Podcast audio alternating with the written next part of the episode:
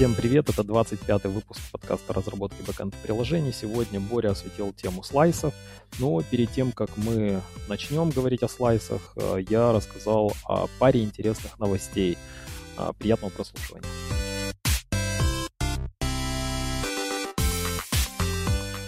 Из свежих новостей, которые запомнились, на которые я обратил внимание, это э, про группу Charm, про которую мы говорили в прошлом подкасте. А, дело в том, что они получили от венчурного фонда, от фонда а, гугловского 6 миллионов долларов на развитие своей группы проектов. что там за проекты? Вообще все начиналось с того, что они сделали сервис, который называется Glow. Он набрал больше 10 тысяч звездочек на гитхабе, проект с открытым исходным кодом, позволяет тебе эм, просматривать в красивом виде, знаешь, все раскрашивается цветами, markdown а, файлы в консоли. И при этом ты можешь простым нажатием на кнопку S стэшить эти markdown файлы в Charm Cloud. Ты вообще про него можешь даже не знать, то есть ты пользуешься консольной утилитой и навигируешь там по своим этим markdown файлам, можешь их там к себе утащить в свой клауд, и при этом это все так сделано очень красиво, выглядит в консоли очень хорошо. как раз они для того, чтобы это все выглядело хорошо, сделали проект, который называется Glamour, тоже под их зонтиком. Это как раз вот библиотека для красивого рендеринга Markdown файлов. Ну и самый такой их известный проект, про который мы говорили в прошлом выпуске, это Bubble Tea. То есть, э, помимо того, что там ты просто рендеришь что-то, э, Bubble Tea позволяет тебе как раз добавить интерактивную составляющую в твое консольное приложение. То есть там есть э, все, куча компонентов, всякие прогресс-бары, спиннеры, формы, таблицы, всякие интерактивные селекты. А, в общем, все для того, чтобы сделать э, интерактивное приложение для командной строки. И если вдруг э, у меня такая задача возникнет, то, скорее всего, я уже возьму Bubble Tea. Тем более, вот такие инвестиции — это хороший такой признак. В принципе, вклад в развитие вот э, гошные проекты. Это хорошо для нас, потому что язык таким образом живет, расширяет аудиторию, появляется больше интересных проектов на Go. И вот я так понял, что как раз э, фонд э, гугловский, э, он как раз по, увидел перспективу в том, что вот консольные приложения могут стать таки, такой, знаешь, облегченной версией веб-страниц а, дело в том, что для веба тебе нужен очень сложный, тяжеловесный а, клиент в виде браузера. А, ну, понятно, что он там суперсложный, то есть написать сейчас браузер с нуля там неподъемная задача какой-то разве что супер простой. А вот э, консольное приложение вполне себе, то есть представь сервер-сайт консольное приложение, ты туда подключаешься и там у тебя подключен клауд, а, то есть преимуществ куча, потому что уже в командной строке у тебя есть поддержка всеми платформами, то есть ты легко собираешь приложение, оно запускается сразу везде практически, а, легковесность, то есть э, как с точки зрения написания, так и с точки зрения, в принципе, у тебя э, очень простой, короче, понятный, без всяких, знаешь, там скрытых трекеров рекламы. Хотя, конечно, это можно добавить, на самом деле, и в консольное э, приложение, но тем не менее, там ребята говорят э, вот о так, приложении такого класса, как вот такой альтернативе э, современному тяжелому вебу. Хотя изначально он задумывался как раз как тонкий клиент к серверу. И самое главное преимущество, то, что уже куча других консольных утилит, и ты можешь комбинировать свои а, консольные приложения с другими. Ну, в общем, группа вот эта Charm, они верят в то, что они могут конкурировать с привычными веб-приложениями. И, видимо, этот потенциал простимулировали и из фонда. Ну, посмотрим. Интересно будет понаблюдать, что там произойдет дальше. А, следующая маленькая такая новость, на которую я обратил внимание, это эм, ребята э, с компании э, Moon что-то там, я, к сожалению, не помню название, они сделали переход своего десктопного приложения с Rust, фреймворк, э, с Rust и использовали Tauri, такой фреймворк для того, чтобы создать GUI-шное приложение, такое web-based э, GUI приложение, то есть у тебя на самом деле используется HTML, CSS, JavaScript для того, чтобы рендерить э, user интерфейс. И э, все это запускается в определенной оболочке, и ты видишь десктопное приложение в целевой операционной системе. И ребята несколько месяцев весной этого года они начали писать на Rust е. У них не было абсолютно никакого бэкграунда использования Rust а. А, единственный язык, который они активно прям на ежедневной основе использовали, это был PHP. И само их приложение, оно достаточно простое, то есть есть PHP-шный фреймворк Laravel, он достаточно популярный, а, наверное, самый популярный.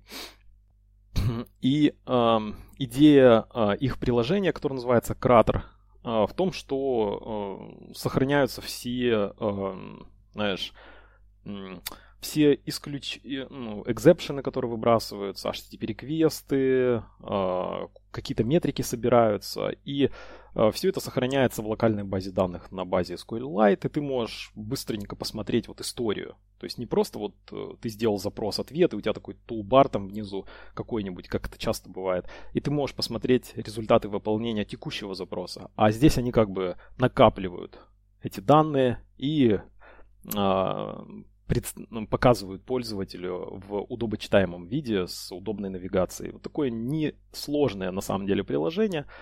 Они написали на Расте, использовали, как я сказал, Таури фреймворк, 70 тысяч звезд на гитхабе, и столкнулись с рядом трудностей, которые побудили их к тому, чтобы пересмотреть это решение. И они мигрировали на uh, Go плюс Wales.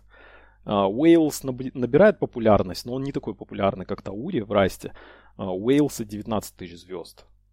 Но а, почему они отказались от Rust? То есть вот что мы можем для себя извлечь? Во-первых, если у вас нет команды, которая уже активно пишет на Rust, то, скорее всего, порог ну, вхождения, это известная история, порог вхождения в Rust выше, чем в Go.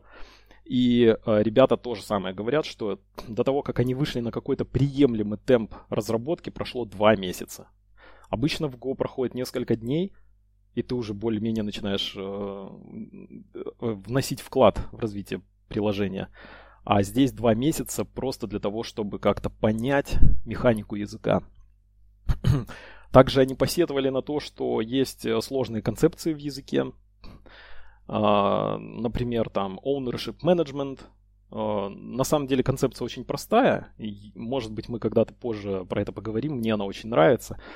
А, для статического языка избавиться вот от необходимости какого-то такого garbage коллектора и такой очень простой способ а, ownership менеджмента. А, в Расте он на самом деле классно реализован. Отличная идея. Но они, тем не менее, говорят, что сложно, если ты с этим впервые сталкиваешься, то сложно вот как раз вот эффективно пользоваться этим, плюс работа с тредами, а, плюс э, им не понравилось то, что а, не смогли найти какого-то устраивающего их ORM.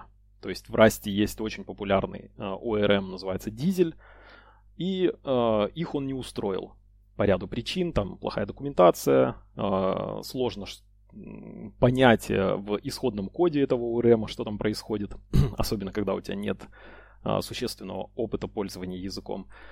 Ну, в общем, и еще плюс э, а, вот этот бэкграунд PHP-шный, я просто по себе знаю и э, коллегам, э, что ты чаще, часто вот ты с базой данных планируешь работать, и ты в первую очередь ищешь ORM, какой-то готовый инструмент, который вот решает э, проблемы привычным тебе способом. То есть э, в PHP э, крайне редко э, не используют ORM. Чаще всего э, берут какое-то вот такое решение, сложный комбайн, и, и прикручивать. На самом деле со SQLite работать очень просто, и Тут такой дискуссионный вопрос, э, почему вообще они выбирают ORM, но у нас про это есть отдельный выпуск, как мне кажется, там есть э, ряд неустаревающих ценных идей, которые можно и сейчас э, применить в своей практике и взвешить, принять правильное решение, нужно ли использовать вообще ORM или нет. А, ну и в итоге они перешли на Go, но самая главная, как мне кажется, проблема, и с этим я тоже сталкивался, когда пробовал писать на Расте, это очень долгая сборка проекта. И даже есть такой классный бенчмарк, на GitHub есть страничка, которая сравнивает разные такие, такого типа фреймворки, которые вот типа web to desktop фреймворки. И сборка на Rust плюс Tauri занимает около двух минут пустого приложения. То есть просто там есть такая вот табличка сравнительная. Знаешь, пустые приложения на разных фреймворках этого типа. Сколько по времени это занимает, какой размер бинарника итогового. И представь, что больше двух минут надо ждать просто, чтобы пустое приложение собралось. Ну, в Go, естественно, там намного все быстрее происходит. В этой теме я предлагаю поговорить про слайсы. про такую базовую штуку. Они очень популярны в GoLang. Мы их постоянно используем. Как бы ты, как ты понимаешь, что такое для тебя слайс? Как бы ты его определил? Слайс это удобняшка над массивами. Мне нравится определение в GoLang спецификации. Там э, такое определение. Это дескриптор непрерывного сегмента массива. То есть э, определение на самом деле действительно хорошее. Действительно... Давай э, разберем его тогда. Да, слайс, э, то есть дескриптор, что это такое? Это такая структура, которая на что-то ссылается, ну или описывает. Угу. И а, ее, между прочим, иногда называют заголовком слайса. У нее, угу. ее можно представить действительно как структуру, у которой есть э, три главных поля. А, тебе нужно, раз ты описываешь какую-то часть, непрерывную часть массива, тебе, очевидно, нужно как-то задать границы, откуда начинается этот сегмент, который ты описываешь у массива, и где он заканчивается. А, это можно по-разному сделать. Вот э, в, у заголовка слайса это делается следующим образом. У тебя есть ссылка на первый элемент, у тебя есть длина, и у тебя есть еще один такой э, довольно сложный параметр, это для понимания. Это емкость, или там по-английски это называется capacity. Угу. Ну, с ссылкой на первый элемент все понятно. А, первый элемент сегмента имеется в виду. Не первый элемент массива, а первый элемент сегмента, который ты описываешь. Что касается длины, то вообще слайс это довольно сложная концепция, хоть он и очень популярен, и все его используют, э, а не массив э, в GoLang. И сложность уже начинается с этим. Например, если длина э, у слайса и длина у массива это немножко разные вещи. Слово вроде одно и то же, а обозначает немножко разное. У массива это фиксированная, она всегда фиксированная, она даже присутствует в э, типе. Это число присутствует в типе. А у слайса длина может постоянно меняться. Она может уменьшаться, увеличиваться. И что это такое? Длина – это количество доступных элементов. Вот то, чем ты сейчас располагаешь в слайсе. А, то, к чему ты можешь получить доступ. И понятно, что если у тебя есть какие-то доступные элементы у, у слайса, очевидно, наверное, есть какие-то недоступные. И да, действительно, есть еще, могут быть, могут быть недоступные элементы, они находятся за пределами длины, и чтобы к ним доступ получить, ты должен свой слайс э, расширить. Ты должен увеличить в этом э, дескрипторе или заголовке, как его еще называют, э, параметр длина. Верно, есть, вот да. Этот параметр длина, он не может превышать capacity, емкость. Да, да, а теперь мы переходим к емкости. Емкость это максимальная длина. Вот э, она как бы, да, действительно ограничивает расширение слайса. То есть это что-то вроде предела роста слайса. И вот с практической точки зрения, с точки зрения программиста, который пользуется слайсами, я бы сказал, что длина, она лимитирует индексацию, то есть ты не можешь, э, получая доступ э, по индексу к какому-то элементу, ты не можешь выйти за пределы длины. Как в массиве, так и в слайсе, там у тебя одна и та же будет ошибка, что ты вышел за пределы. А емкость, она лимитирует операцию слайсинга. То есть вот когда мы пытаемся наслайсить, э, когда мы там используем вот эти квадратные скобки, два числа, например, разделенные двоеточием, то вот э, мы ограничены capacity. Очень часто со слайсами используют функцию append. Она, э, вот я бы дал такое, немножко, может быть, тупое а, определение. Мне кажется, что она добавляет элементы в конец длины. То есть, например, если у тебя длина 0, то первый append добавит первый элемент в твой слайс. То есть, если ты хочешь э, свой слайс наполнять сначала, и ты создаешь какой-то новый слайс, то лучше, чтобы у него была длина 0, чтобы первый append добавил первый элемент. Кстати, тебе вопрос интересный. Давай. Ты не задумывался над тем, что как в принципе реализован этот append? А, ведь э, он мог бы принимать... Ведь append, если как э, посмотреть, как с ним работать, ты передаешь ему слайс, ты передаешь ему элемент, который, как ты говоришь, нужно добавить в конец длины. Ну или несколько элементов. Или несколько элементов, да. И он возвращает новый слайс.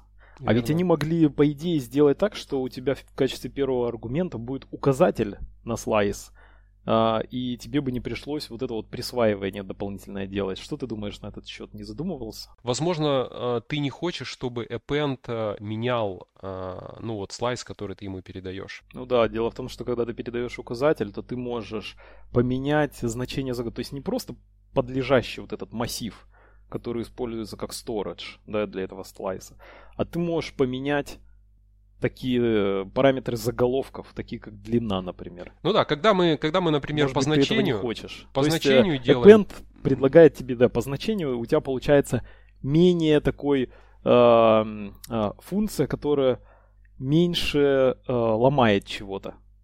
Я бы это так назвал. Ну да, когда мы по значению передаем, например, если бы мы передавали массив, то массив э, будет копироваться. То есть мы передаем э, переменную массива не ссылку, а просто вот переменная, которая является типом массив, и мы ее передаем в какую-либо функцию, она будет копироваться. Угу. В данном случае, когда мы слайс передаем, так как мы сказали вот по определению это дескриптор, то это какая-то структура, которая что-то описывает. И в этой структуре есть ссылка на тот самый массив. Так угу. вот, э, функция append, она может изменить эту структуру. Она может, допустим, добавлять до предела capacity, понять, что append упирается, например, в этот capacity, не может добавлять элементы в тот самый массив, который описывает, сегмент которого описывает э, переданный слайс. И append тогда понимает, что нам необходимо расширяться. Нам нужно какой-то новый массив создать в оперативной памяти, туда скопировать старые, э, ну, элементы из старого массива и уже в новый, э, большего размера массив добавлять элементы. То есть э, функция append, она может изменить вот эти параметры заголовка, заголовка твоего слайса. Я просто, кстати, не думал никогда над тем, что на самом деле чаще всего мы используем append так, что возвращаемое значение это то же самый слайс, э, что и первый аргумент этого append. Mm-hmm. Ну, то есть это те, те, тот же самый слайс, да, как бы мы его расширяем. Но в принципе тебе, получается, append позволяет присвоить какому-то другому, э, другой переменной, то есть и хранить, например, на, на, в каждый раз, когда ты appendишь, например, какой-то новый создавать переменный. Не могу придумать практического приложения. Ну, ты, ты обязан но... это делать. Ты обязан присваивать результат append какой-либо переменной, потому что компилятор тебе скажет, что ты, например, просто вызываешь append без э, присваивания результата чему-либо. И в этом случае компилятор тебе э, выдаст ошибку, ты не сможешь такой код скомпилировать. Ты обязан к чему-то результат присвоить. Да, это я просто к тому, что можно же было написать append так, что тебе не обязательно было присваивать, потому что мы, когда мы используем так, что вот этим э, массив, который, э, которому присваиваем результат работы append, и первый аргумент различаются. Вот я в своей практике никогда такого не использовал. Ты, как правило, хочешь добавить в тот же массив и его же как бы новый слайс, прис, точнее, добавить в слайс и э, результат работы append присвоить этому же слайсу ну, той же самой переменной. Мы немножко, мы немножко ушли э, в более такие сложные вещи. Я думал начать с более простых. Но вот если э, там ответить еще на твой вопрос, ты задался, почему там он возвращает, почему бы не передавать поинтер, потому что мне все-таки кажется, что бывают такие кейсы, когда э, ты не хочешь, э, мини... ты не хочешь, ты хочешь тот слайс исходный в вызывающем коде, чтобы он продолжал ссылаться на тот же самый сегмент. Ты не хочешь его, чтобы он ссылался теперь на какой-то другой сегмент, который append, э, ну этот слайс header, он append меняется. Понятно, что что там а, изменится хотя бы длина. То есть что-то он у этого слайс заголовка, а, функция append, она обязательно поменяет. Наверное, и, есть и, такие и тебе ситуации. иногда, вот иногда э, нужно, чтобы... Бы какой-то конкретный пример, но ты, вот, мне в голову не приходит, никогда такого не писал. Но я допускаю, что такое возможно. Ты можешь, например, проверить, а произошел ли э, реслайсинг, например. Как ты можешь это сделать? Можно проверить указатель на первый элемент массива, да, например, и сравнить эти указатели. А можно действительно э, сравнить capacity. То есть, если, например, а, произошел ли append, произошел ли увеличение э, создания нового массива, да? Например, вдруг тебе нужно по какой-то причине это проверить. То есть можно, сравнив capacity, понять, что, например, да, был создан новый массив. Но можно также сделать и с помощью указателей. Ну, в общем, вот для меня не очевидно, например. А, то есть я, честно говоря, не встречал вот таких ситуаций, когда мне бы Почему они вот такую, такой именно сделали? Append Потому это что это гибче. Вопрос. Ты, тебе можно и так, и так пользоваться. У тебя иногда возник, может возникнуть ситуа- ситуация, когда э, э, исходный слайс, ты не хочешь, чтобы он, чтобы он описывал один и тот же сегмент. Э, и представь, что у тебя такая ситуация. Ты хочешь, чтобы твой слайс, э, например, твоя какая-то переменная, описывала один и тот же сегмент в массиве. И, ну, э, да, но у тебя... Ну, если хорошо. ты поинтер передаешь, то append, он может мутировать. И это как Нет, бы... это понятно, да. Ну, это, вот я и говорю это может о том, быть что такой эффект... у меня не возникала ситуация, когда мне нужно было сделать так, как ты говоришь. То есть чаще всего мне окей. Я как раз append для этого использую, чтобы присвоить тому же слайсу, ну, то есть поменять эти заголовки, да. Если произошло создание нового массива, то это тоже для меня окей, я именно это и хочу сделать. Вот как раз вот мой вопрос был о том, что а, мы чаще всего именно вот так используем, а, как я э, говорю. И интересно было бы услышать и посмотреть на примеры. Ну, если вдруг кто-то из слушателей знает или там вдруг э, посмотрит, у него в голове вот есть живой пример, то можно в комментах всегда написать. было бы интересно глянуть. Когда вот э, действительно ты присваиваешь какому-то другому слайсу результат работы эпенда. А, мне кажется, сейчас то, что мы обсуждали, было не совсем понятно. Если мы кому-то вдруг попытались бы объяснить, что такое слайс, наверное, человек бы не понял а то, то о чем мы сейчас так долго говорили. Все-таки это более такие сложные вещи. А, мы на чем остановились? Остановились на append, да? Uh-huh. Ну так вот, получается, что расширить слайс мы можем, вот мы используем операцию слайсинга, как бы нарезания. И э, вот мне кажется, если кто-то хочет разобраться со слайсами, важно еще понимать такой один э, нюанс, такую особенность. То, что ты из э, слайса короткой длины можешь получить с, с путем, используя операцию слайсинга, слайс большей длины. Ну, например, у тебя есть слайс, длина которого 1, допустим, и ты делаешь слайсинг и получаешь результат. У тебя будет слайс длиной 2. То есть, казалось бы, Слайсинг это нарезание, когда ты что-то большее режешь на какие-то маленькие части. Угу. А здесь получается немножко иначе. А, на самом деле я это так понимаю, я это так для себя объясняю. Мы слайсим не длину, а мы слайсим capacity, мы слайсим как раз емкость. И получается, что а, то, что мы нарезали, а, часть этой емкости, она является длиной нового слайса. И вот когда есть такое такое объяснение, тогда становится понятно, почему из э, короткой длины мы получаем большую длину. Ну, у нас получается, если еще проще, как мне это кажется, что может быть это будет проще звучать. У тебя просто есть массив под капотом. У него есть какая- какая-то длина, она которая называется capacity. А слайс это вот как окошечко, которое ты можешь, границы которого расширять, но это все возможно только в пределах вот этого подкапотного массива.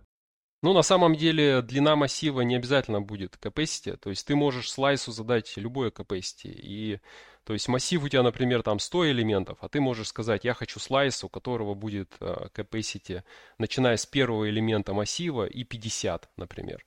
То есть ты можешь на самом деле этот предел каждому слайсу сам задавать, и ты не ограничен uh, длиной массива. Но uh, я согласен, можно и так. Еще интересное такое еще интересная, важная, мне кажется, мысль а, для понимания а, слайсов – это а, то, что есть два типа слайса. Я для себя это выделяю. Два типа слайса. Первый – это простой, ну это также, я его так называю. Это такой слайс, у которого длина равна capacity. Обычно мы на самом деле, ну вот я в своем коде чаще всего такие создаю. Когда у тебя длина и capacity равны, ну, например, ты из одного слайса переносишь элементы в другой слайс, ну, и ты можешь э, там создать, а, использовать функцию make, в качестве второго параметра передать длину, ну и, соответственно, у тебя а, такой же будет capacity, как и длина. Uh-huh. У, у нового слайса будет такая же а, и capacity, и длина, одно число. А второй тип, это немножко более такой неочевидный, наверное. А, когда ты э, создаешь такие слайсы, у которого capacity больше, чем длина, и спрашивается, зачем, зачем так делать. Вот, например, в Readall, если посмотреть, там создается э, слайс с длиной 0 и с емкостью там, 512. Угу. Слайс, слайс байтов. Окей. Мне кажется, что э, очень удобно, когда у тебя длина нулевая. И когда ты туда записываешь байты, то длина этого слайса, она будет говорить о том, сколько байт ты туда записал. Но при этом у тебя есть какой-то запас, а, у тебя есть какой-то резерв. Ты не знаешь, сколько байт у тебя по сети придет. А, и ты хочешь создать какой-то запас, чтобы не часто вызывать вот эти реаллокации, чтобы не часто создавать массивы в оперативной памяти, делать перенос элементов. То есть как мне кажется, э, исходя из своего опыта, ты можешь задать какой-то предел. Ты понимаешь, что, ну, мне приходит обычно там 100 байт, но иногда может прийти там, не знаю, 200 байт, иногда может 300 байт прийти. Длина мне нужна сейчас 0. Потому что то, что я считываю, я по длине пойму, сколько мне нужно из этого слайса считать данных. То есть длина это количество доступных элементов. Это будет показывать количество, э, э, количество байт, которые я там по сети получил. И э, каждый раз, когда я новый байт получаю, я его записываю, там, расширяю этот слайс на единицу, например. И, соответственно, меняется его длина. И длина отражает. Длина отражает, сколько байт там, ну, сколько байт э, я получил по сети. А capacity это какой-то резерв, запас, то есть... Э, Нет, понятно. Да. А, я сейчас подумал о том, почему именно так сделали. То есть вот конкретно в твоем примере с функцией readall, э, почему именно так сделали, как мне кажется, просто для легкости использования append. Дело в том, что если ты создашь, например, с помощью make слайс размером 10 элементов, ну емкость 10, и будешь к нему appendить, то он создаст 11 элемент.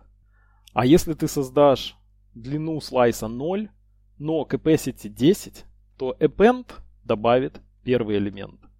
Ну, то есть, возможно, не только для того, чтобы а, вот эта вот длина отражала количество прочитанных а, и, э, байт а, из а, сети, но также для легкости работы с append, потому что там функция append используется для расширения а, в этой функции. Ну, все верно. Там на самом деле немножко иначе э, исходный код написан. Там они расширяют путем слайсинга на n элементов, а читают они используют функцию read. Ну, ну там, короче, в случае, не когда ты достигаешь 512 байт, а... ты же, а. наверное, должен еще увеличить capacity, и там, наверное, append используется. Есть еще такое короткое такое, такое простое понятие, это полный слайс. Ну, мы уже говорили, что полный слайс, э, уже приводили пример – не называли, что это полный слайс, это когда у тебя длина равна capacity. То есть, подожди, у тебя есть э, простой слайс, как ты говорил, или полный слайс? Нет, я просто э, к тому, что когда ты читаешь э, про слайсы, иногда можешь э, встретить разные термины.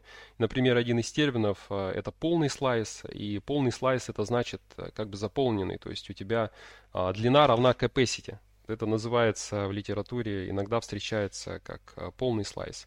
Есть еще такое э, в статьях понятие, которое встречается, это реслайсинг. Когда мы, например, э, слайсим какой-то слайс, это уже видишь, вот эта рекурсия, она тоже усложняет саму концепцию. А, ты слайсишь слайс, полученный, но новый слайс, ты присваиваешь той переменной, которую слайсили. ну, то есть ты, грубо говоря, сам себя меняешь, используя операцию слайсинга. Вот. Э, вообще... Массив остается подкапотный тот же самый, просто ты окошечко это как-то меняешь. У тебя остается та же самая переменная. Переменная остается та же самая, но она на что-то а, другое ссылается, да, на какой-то другой сегмент. А вообще, вот э, исходя из всего, что мы сейчас обсуждали, у нас даже есть местами какие-то там непонимания, недопонимания. И э, вообще это очень сложная, как мне кажется, концепция. И сложность состоит в том, что у тебя должна, как у программиста, быть ментальная модель. Ты должен э, как-то представлять, как это устроено, как это работает. То есть ты не просто читаешь, как что происходит в исходном коде, а у тебя должна быть э, какая-то ментальная модель, и она должна вот соответствовать реальности. То есть есть какая-то неявность, в этом э, сложность. Если вдруг кому-то кажется, что он хорошо понимает слайсы, то вот можно, я рекомендую зайти на, на GitHub репозиторий GoLang, там есть вики-страница, и там есть статья Slice Tricks, то есть всякие там, ну, там это называется какими-то фичами, какими-то интересными операциями над слайсами. Например, а, что если ты хочешь у какого-то слайса вырезать посередине какую-нибудь часть с одного индекса на другой, как это сделать? Или что-то добавить, или что-то удалить. Или, например, там интересная есть фильтрация in place, когда ты э, фильтруешь какой-то слайс, но при этом другой слайс не создаешь. Ты в этом же слайсе выполняешь фильтрацию. И причем такие, знаешь, э, там исходный код очень простой, очень лаконичный. Э, вот интересно его почитать. Но он такой, немножко такой мудреный. То есть в нем надо... То есть это не то, что ты там быстро прочитал, сразу понял. Иногда нужно посидеть, подумать. То есть это непростая штука. Ну, в защиту того, до того, как мы, наверное, начинали говорить, нужно было сказать, что, в принципе, есть еще статьи, которые поясняют слайсы. То есть, так, например, известная статья Роба Пайка – 2013 года, где он прям в интродакшере, э, в введении пишет, что концепция слайсов часто неправильно понимается, и как раз он подробно поясняет с примерами, а как правильно пользоваться слайсами, что это такое, там как бы эволюционно он так подводит нас ко всем функциям вроде append, copy, очень хорошая статья, в шоу-ноутах будет ссылка, она легко гуглится, Rob Pike Slices. Между прочим, вот статьи Ро Пайка, они, наверное, самые интересные, ну, вот э, из э, литературы. Они очень информативные, и там обычно все по делу написано. Там меньше воды, ты читаешь небольшую статью и очень много узнаешь. Мне они, ну, нравятся. Вот. И интересный, знаешь, какой вопрос, о чем я еще подумал? Это то, что раз слайсы такие важные, то, наверное, можно было бы сказать, что наверное, это какая-то э, неудачная штука, которую сделали в GoLang. GoLang э, старался, а, ну, создатели языка старались его сделать максимально простым. Может быть, в слайсах им это, ну, очевидно, им, скорее всего, это не получилось. Вообще в GoLang не так много сложных а, каких-то тем. Это, наверное, слайсы, это, возможно, интерфейс, рефлексия, это, возможно, дженерики. Но вот э, слайсы, они используются повсеместно и при этом такие сложные. А можно ли вообще без них было бы обойтись? Почему вот возникла такая потребность? И а, что такого делают слайсы, что чего не сделали бы, ну вот очень простые массивы? Что, что, э, что была бы за задача такая, в которой, э, ну, мне было бы, которую мне было бы сложно решить, используя массивы фиксированной длины?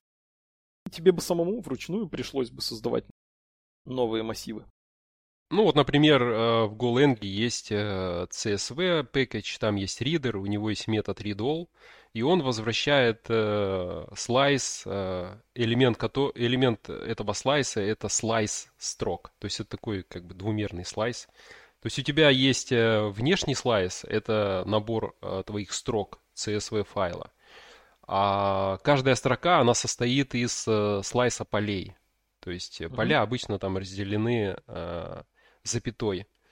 И вот представь, что ты пытаешься то же самое сделать, используя массивы фиксированной длины. Представь, что вот ты не можешь использовать слайсы, а должен использовать массивы.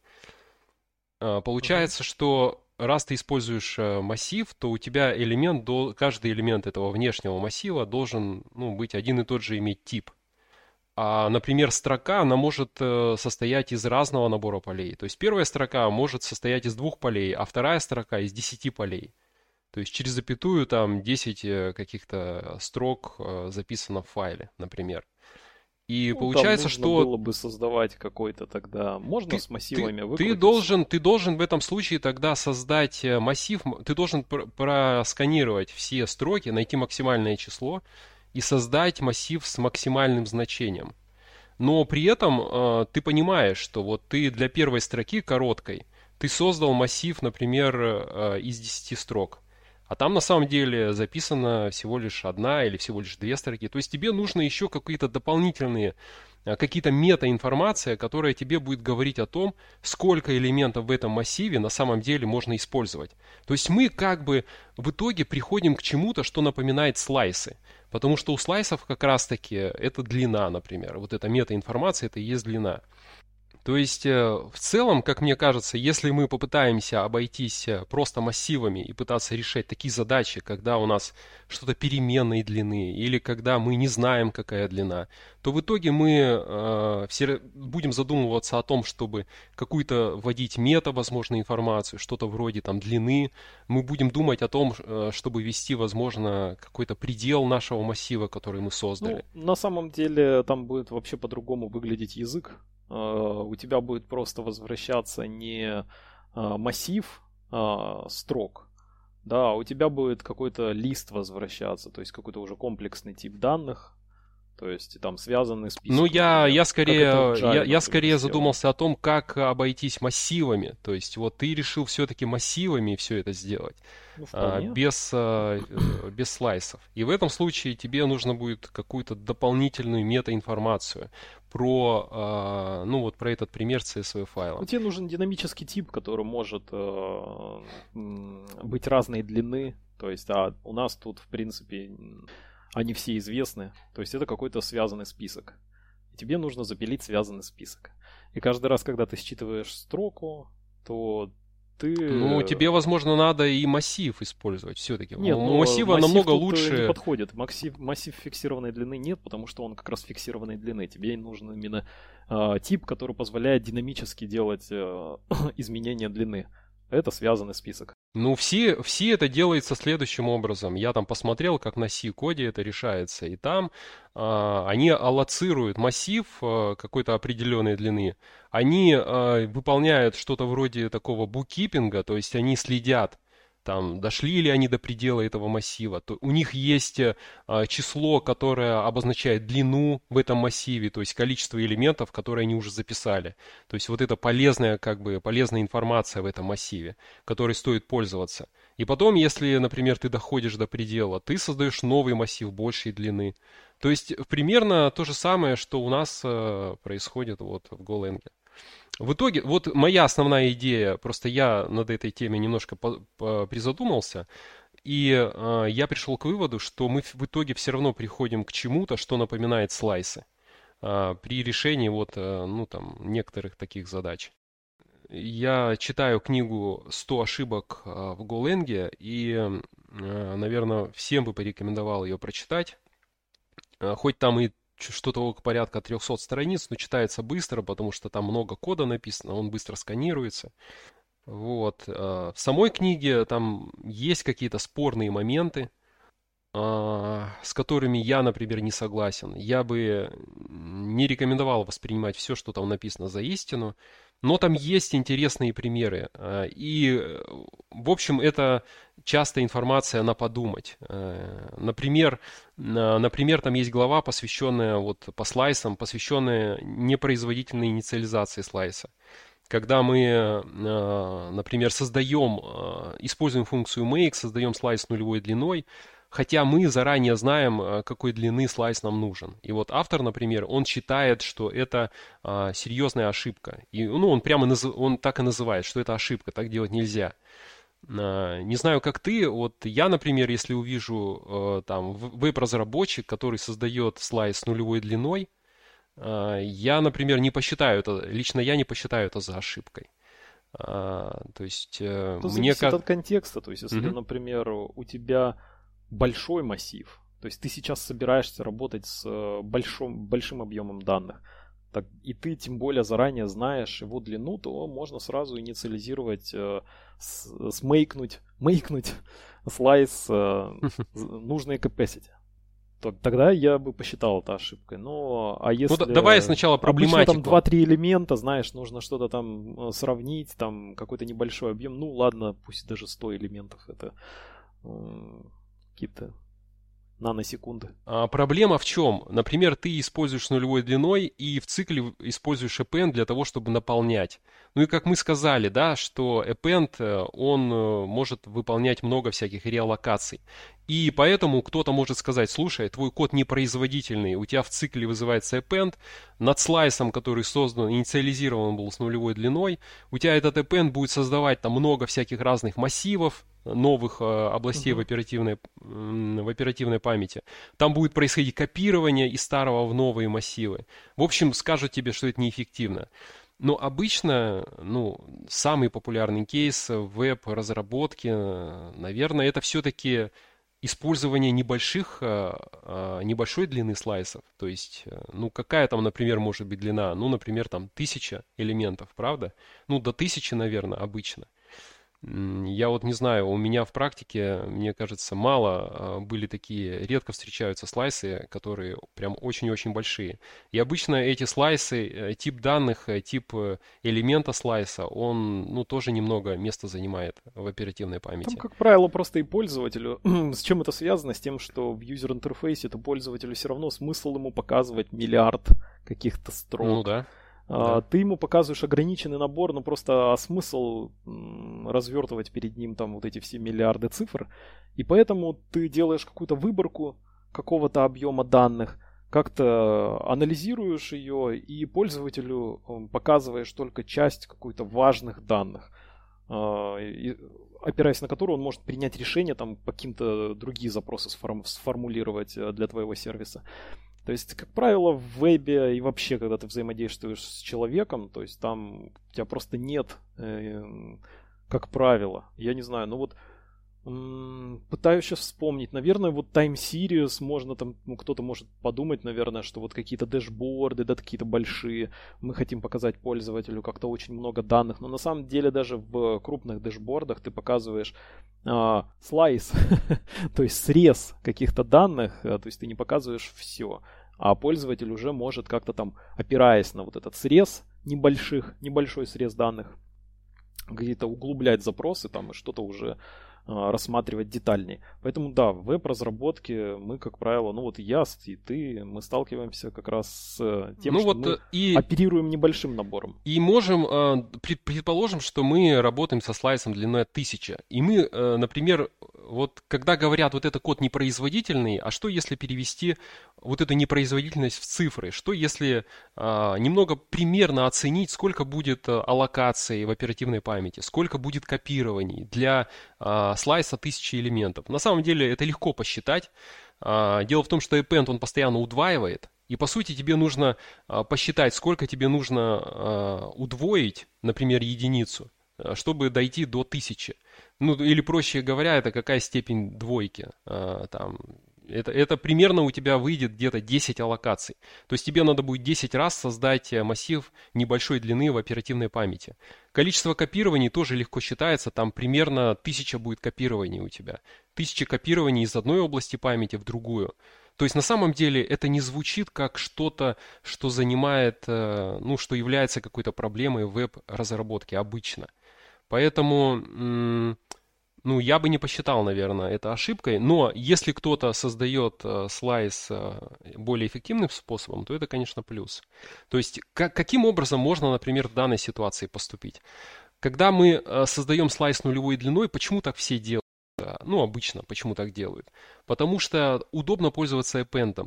Ты можешь в цикле просто использовать append. Append – удобная функция. Угу. Если ты создашь э, с длиной, например, 1000 сразу, то append как бы не работает, потому что он в конец длины добавляет. Да, и да, тебе да. придется индексацию использовать. То есть ты, ты такой смотришь на свой код, думаешь, ага, сделаю я его более производительным. Изменю-ка я функции make не 0, а поставлю там длину э, нужную, правильную. Но тебе надо еще не забыть, там еще где-то в коде поправить, перейти с с append на индексацию. Но, Но вот это все неудобно, проще да. действительно сделать нулевой длины 0, capacity, написать там. Вот, вот это решение. Append, Ты... Э, тогда да, вот это решение. То есть у Make на самом деле э, у него есть еще и третий параметр, это э, как раз-таки capacity. И ты можешь создать с нулевой длиной чтобы пользоваться append, но при этом с достаточно большой capacity, чтобы у тебя один раз был создан вот этот массив. То есть э, вот, э, вот об этом, между прочим, в этой книге 100 ошибок э, расписано. Ну, описано, описан этот кейс.